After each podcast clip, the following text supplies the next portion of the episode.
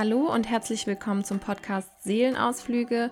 Mein Name ist Lena und ich begrüße dich ganz herzlich zur folgenden Episode. Schön, dass du zuhörst.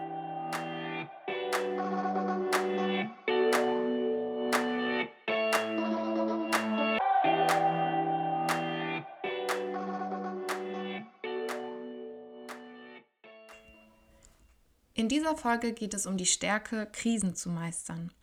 Vor dem Hintergrund der aktuellen Situation sind wir alle mehr oder weniger dazu aufgefordert, uns gegen diese Krise zu behaupten. Die Floskel jede Krise ist eine Chance ist wohl etwas zynisch und dient vielleicht lediglich für harmlose Situationen. Ereilt jemand jedoch einen Schicksalsschlag, ist es eher unangebracht, von einer Chance zu sprechen, da es sich um nicht vorhersehbare äußere Einwirkungen handelte, die oft in keiner Weise etwas mit dem Selbst zu tun haben. Oft stecken wir jedoch in einer vermeintlich aussichtslosen Situation fest, jammern und sehen uns als Opfer dieser Umstände. In solch einer Situation gibt es aber nur zwei Möglichkeiten, mit ihr umzugehen. Entweder die eben genannte, also sich zu beklagen und den Kopf in den Sand zu stecken, oder trotz allem zu versuchen, das Positive zu sehen. Setzt man sich einmal bewusst mit seinen destruktiven Gedanken auseinander, gelingt es vielleicht, dieses Muster von Reiz und Reaktion zu unterbrechen. Dabei helfen Atemübungen, Meditation oder andere Achtsamkeitstools, um diese Fähigkeit des Erkennens zu üben. Das Schlüsselwort hinter diesem Prozedere ist der Begriff Resilienz, der ursprünglich aus der Technik kommt und Materialien beschreibt, die situationselastisch reagieren, also sich gut an die jeweiligen Umstände anpassen können und wieder in ihre Ursprungsform zurückfinden. Heute wird der Begriff vor allem im Bereich der Persönlichkeitsentwicklung verwendet und oft fälschlicherweise so interpretiert, dass eine resiliente Person einen Schutzschild aufgebaut hat, um vor Krisen gefeit zu sein.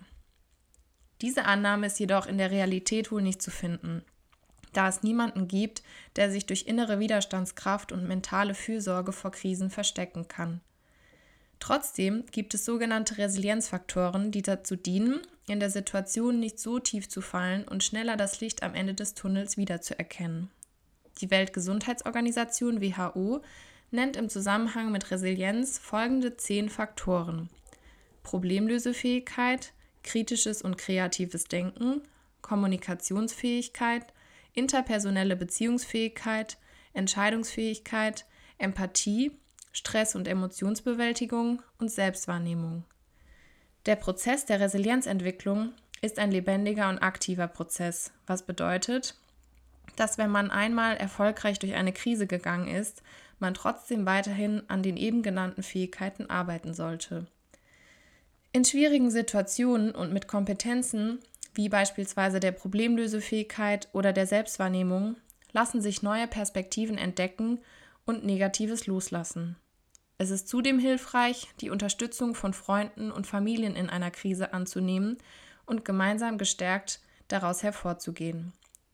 Um Resilienz aufzubauen und zu stärken, hilft es, Krisen nicht als unüberwindbar anzusehen, Veränderungen als Teil des Lebens zu akzeptieren, proaktiv zu handeln, sich trotzdem weiterhin zu den eigenen Zielen hinzubewegen und ein positives Selbstbild zu fördern, in dem Selbstliebe und Fürsorge aktiv betrieben werden. Ich hoffe, ich konnte dir heute ein paar Informationen über Resilienz mit auf den Weg geben und du kannst die Tipps vielleicht für dich in der jetzigen Situation nutzen. Vielen Dank, dass du dich heute dazu entschieden hast, meinem Podcast dein Gehör zu schenken. Ich würde mich sehr über ein Abonnement auf Spotify freuen oder über eine positive Bewertung auf Apple Podcasts, wo auch immer du Seelenausflüge hörst. Und dann bis zum nächsten Mal.